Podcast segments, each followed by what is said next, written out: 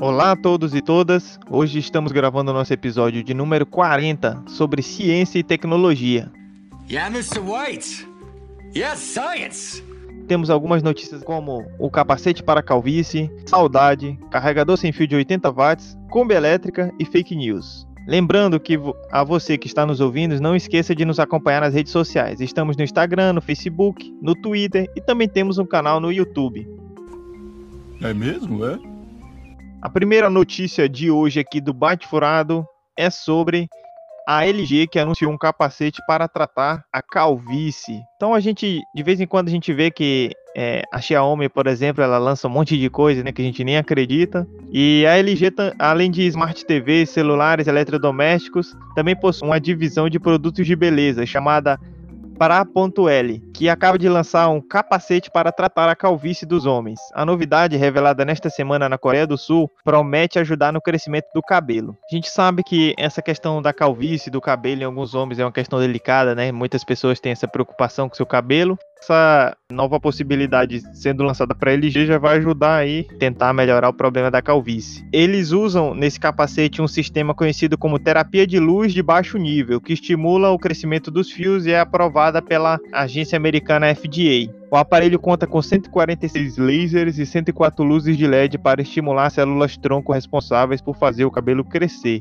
retardando o surgimento da calvície de acordo com a fabricante. Essas luzes se concentram nas áreas onde há maiores incidências de queda dos fios, como parte frontal da cabeça e a coroa. Então esse capacete ele tem três modos: o Total Care, que é todo o couro cabeludo, é tratado ali.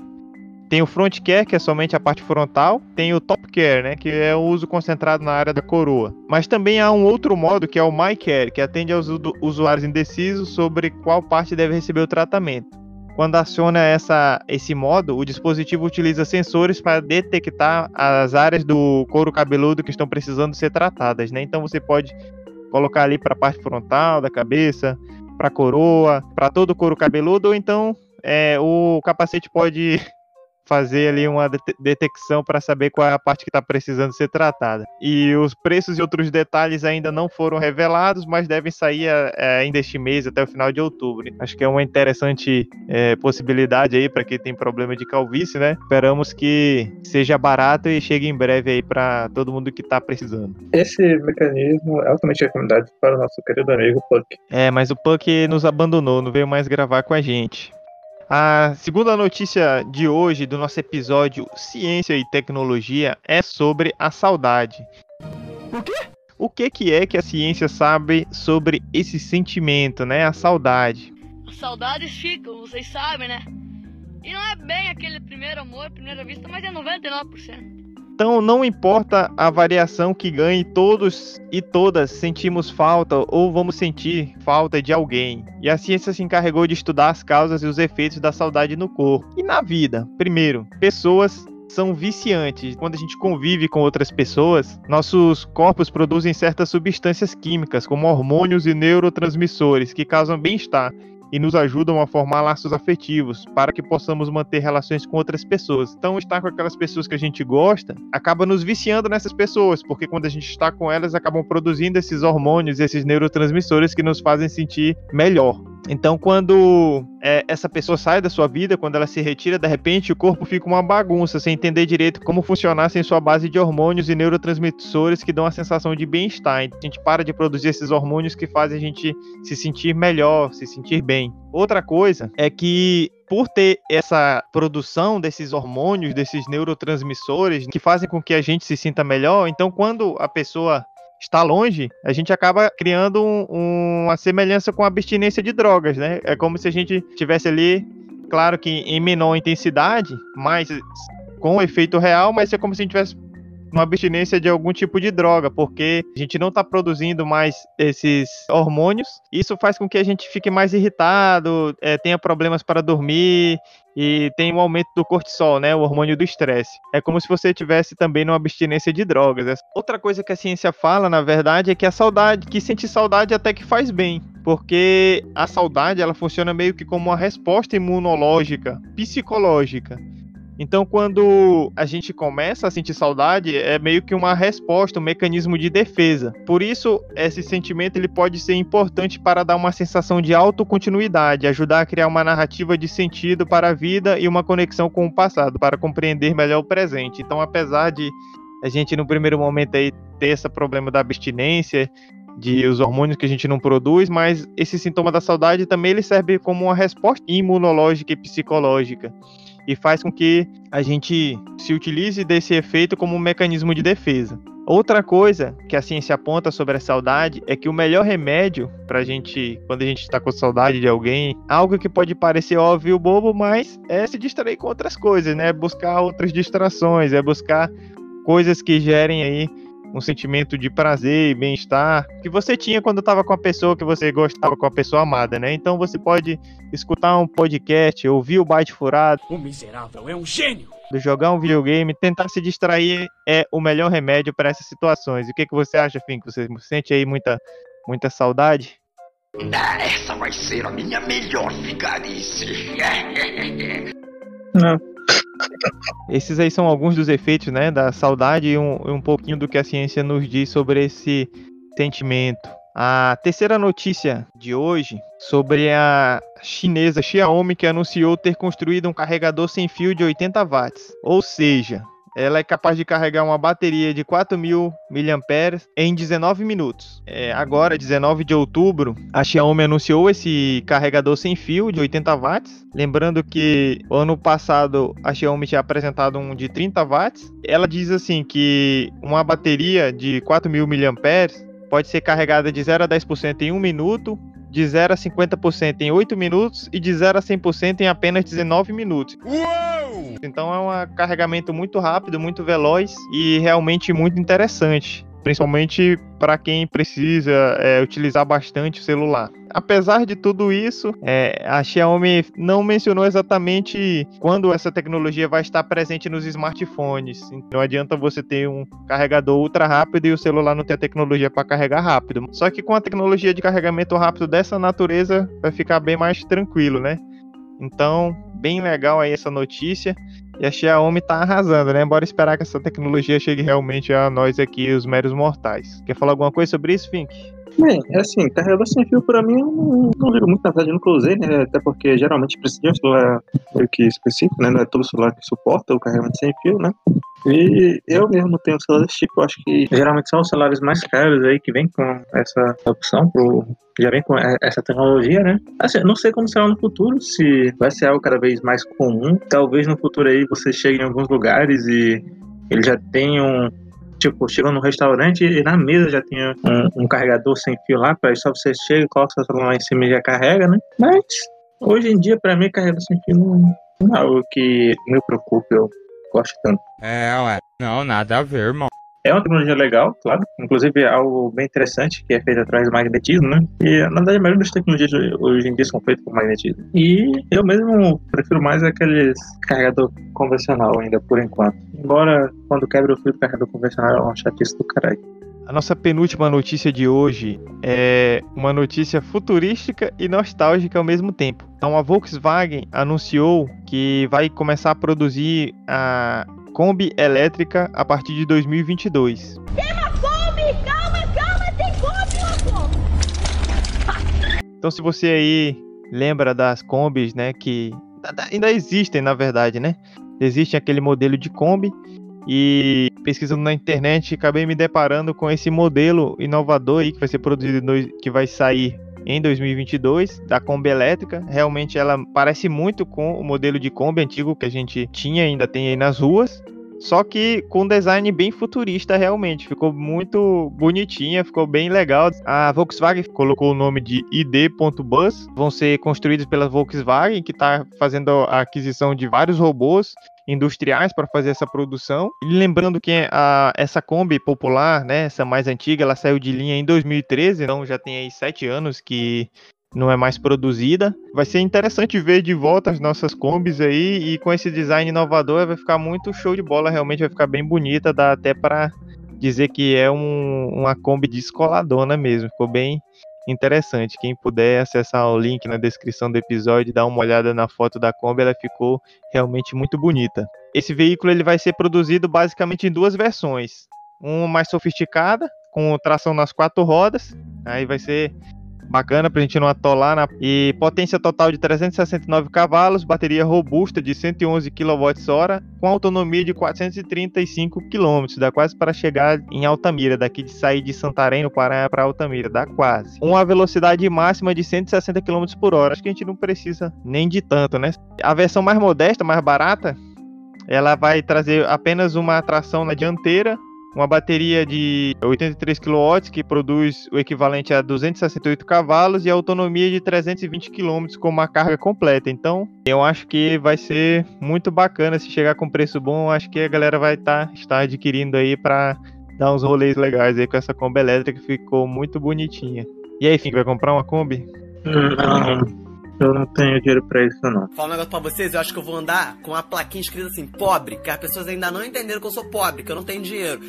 Mas é, essa tecnologia de carros elétricos aí tá ficando cada vez mais popular, né? É algo bem legal que eu acho e vai ser cada vez melhor para nossa saúde, né? A gente sabe que esses gases que não só prejudicam, não só causam o efeito estufa, né? Como também é, são muito prejudiciais na nossa saúde. Nós temos aí várias doenças aí respiratórias que são causadas por esses gases aí na rua, que são que saem do escapamento dos, dos veículos, né? Sempre tá que tá pensando na crise energética do petróleo e tudo mais. Então acho que essa tecnologia de cartas é cada vez mais importante. Assim, essa Kombi realmente foi um pouco mais futurista, mas eu não sei, eu para mim que Kombi era mais para transporte de passageiros antigamente. Essa daí, assim, pela colocação de assentos, eu não vejo muito um transporte de passageiros, né? Não sei se tem algumas versões que tem mais assentos, ou se eu estou enganado e Kombi não era para mais transporte de passageiros, era para outra coisa. Fiquei meio na dúvida aí. Essa Kombi aí, a gente vai comprar ela e fazer o nosso estúdio de gravação do Bate Furado lá dentro. Vai ficar show de bola.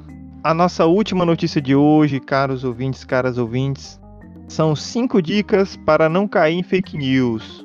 A gente sabe que as mentiras elas sempre existiram, os discursos enganosos também.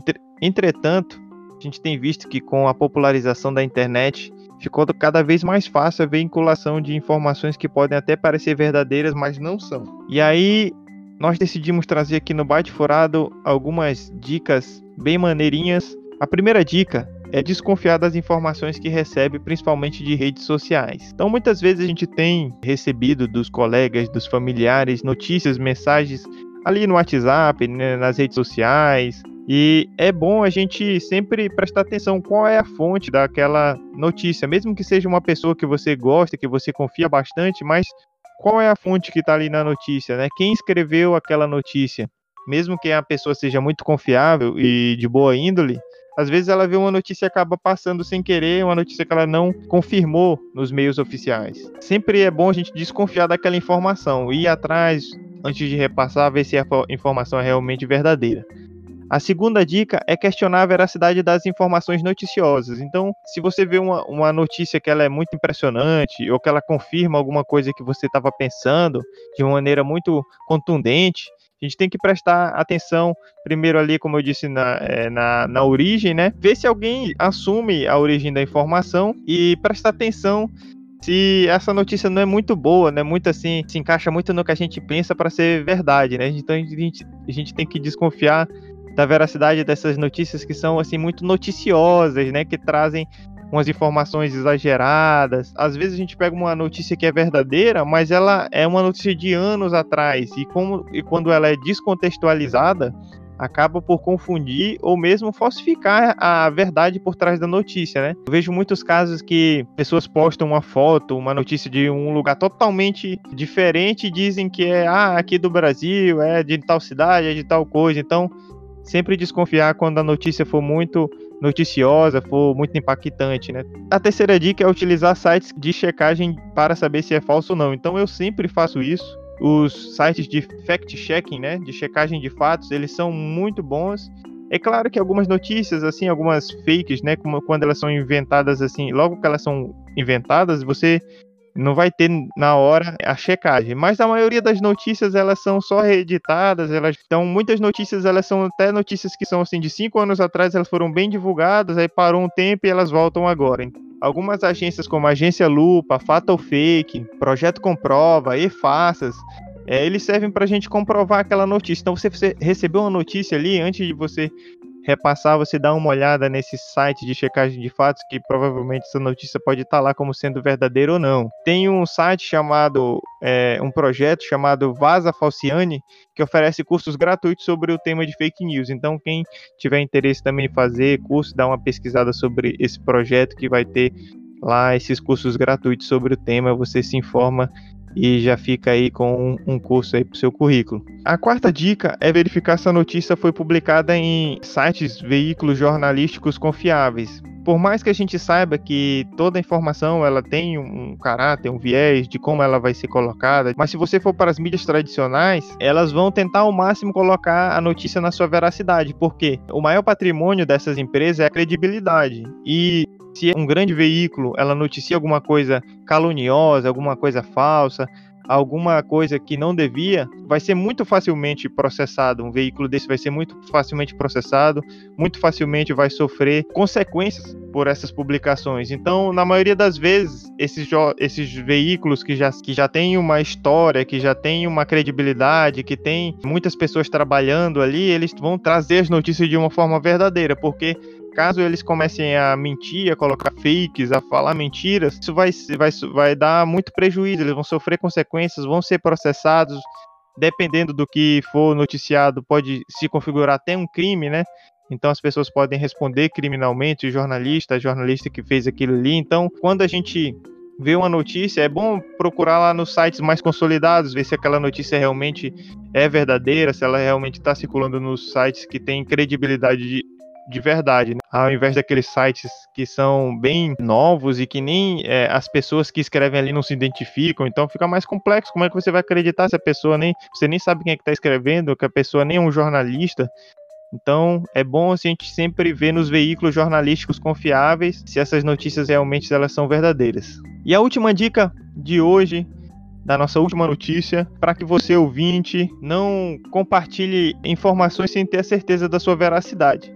Então, quando você receber ali notícias, seja no, nas redes sociais, seja no WhatsApp, antes de você compartilhar, verifique primeiro se aquela notícia realmente ela é verdadeira, se ela foi checada, se quem está dizendo que escreveu, escreveu, se for um vídeo, se ele não foi editado.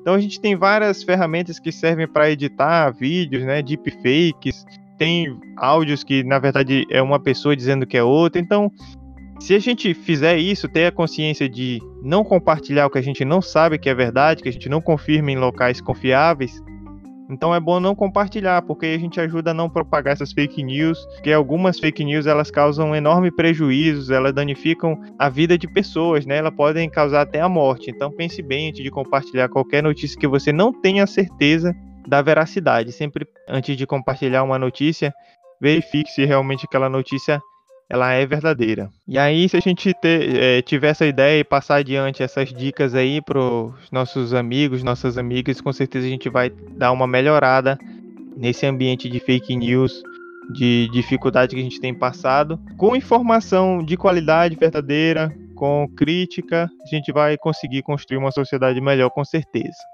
E aí, enfim, você segue as, as dicas aí do Byte Furado para não cair em fake news? Bem, geralmente eu tô em grupos assim que distribuem informações assim, né? São mais só informações específicas de locais ali. Então, geralmente eu não, não, não preciso estar checando tanto. Mas geralmente, se é alguma notícia mais geral, que.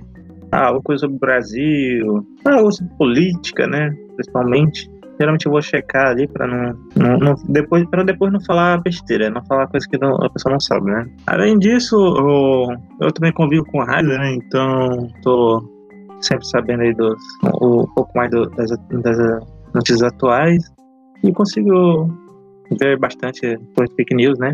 E também, se eu tiver dúvida, é só perguntar pro Ryzen, né? Ryzen, isso é verdade? Não precisa nem perguntar no Google. Caralho, o maluco é brabo. Porra!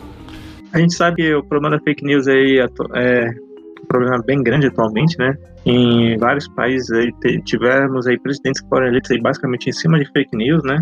Foi uma jogada política muito grande.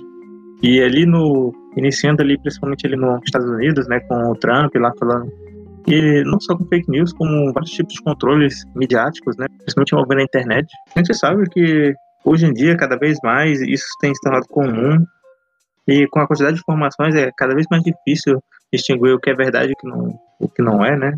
Algo que é realmente interessante a gente for pensar, né? Porque é, a, gente, a gente pensava que com tantas informações atuais, a gente ia ter mais veracidade, né? Só que agora é tanta informação que a gente não sabe o que é verdade e o que não é.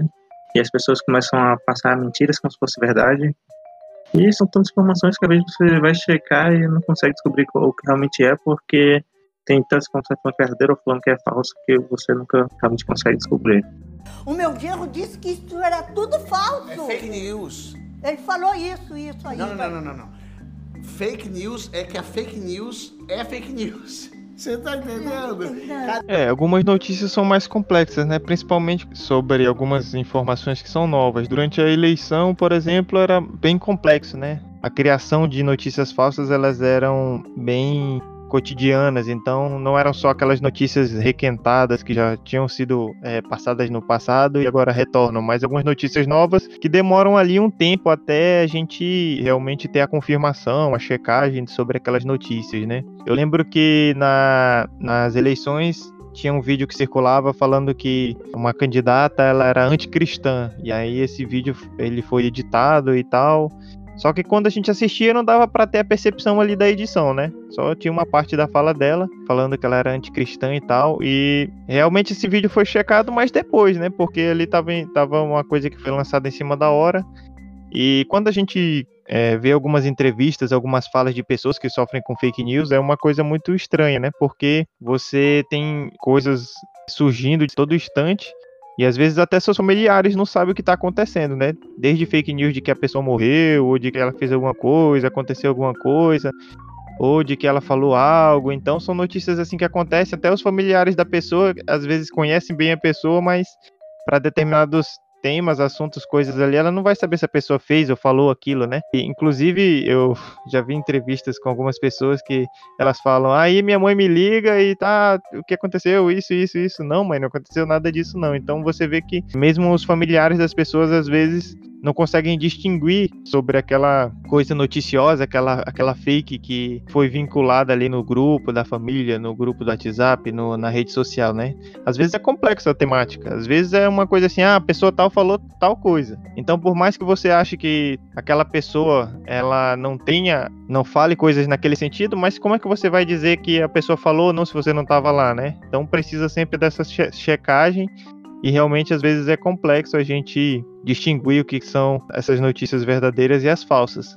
E apesar dessa complexidade, que normalmente já acontece, você tem pessoas que de má fé realmente distribuem informações para prejudicar outras ou para se beneficiarem, principalmente na questão das eleições, né? Então você deixa assim esse ambiente muito complexo para você saber o que é verdade, o que é mentira. Mas principalmente esses sites de checagem de notícias, eles são muito bons para a gente realmente ter uma ideia melhor do que é um fato e do que é um fake, né? Do que é uma, uma falsidade e do que realmente aconteceu. Eles são bem interessantes, que fazem um trabalho importante.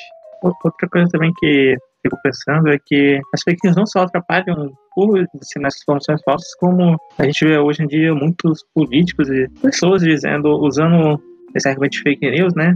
Como se a verdade fosse uma fake news. Então, ah, sai alguma verdade sobre ele, que fala mal da sua pessoa, aí ele vai lá, isso é fake news, isso não é verdade não, isso é fake news. Vocês não, não, não, não podem acreditar nisso, isso é tudo fake news. Então acaba tornando a, a verdade um fake news, né? É, exatamente por isso eu trouxe as dicas hoje, né? Porque a gente tem alguns elementos objetivos que a gente pode ir tentar desvencilhar, ver o que é verdade e o que é mentira. Seguir essas dicas aí ajuda. É claro que não vai acabar com as fake news. Elas vão existir, vão continuar, mas seguir algumas dicas, alguns critérios, tentar é, ser honesto né, com as informações, porque quando você publica alguma notícia que você não tem certeza ali só para é, realmente confirmar o que você já pensa, você de certa maneira está sendo um pouco desonesto. A gente sabe que são muitas as informações hoje em dia, é difícil ficar verificando tudo todo momento. com tantas informações. Mas se for uma coisa grave, principalmente se for acusação de algum crime, é sempre bom você estar verificando mesmo se aquilo ali é realmente a verdade. E agora, caros ouvintes, caras ouvintes, vamos passar para o nosso momento de recomendação. É, a recomendação do Bate Furado para vocês é a série brasileira Bom Dia Verônica.